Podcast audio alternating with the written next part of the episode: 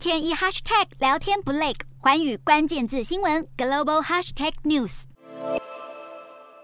菲律宾总统小马可是一上任就拟定先不打造经济特区的政策。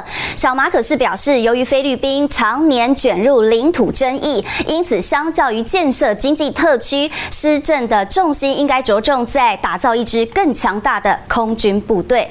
小马可是以财政风险为由否决创建经济特区的法案。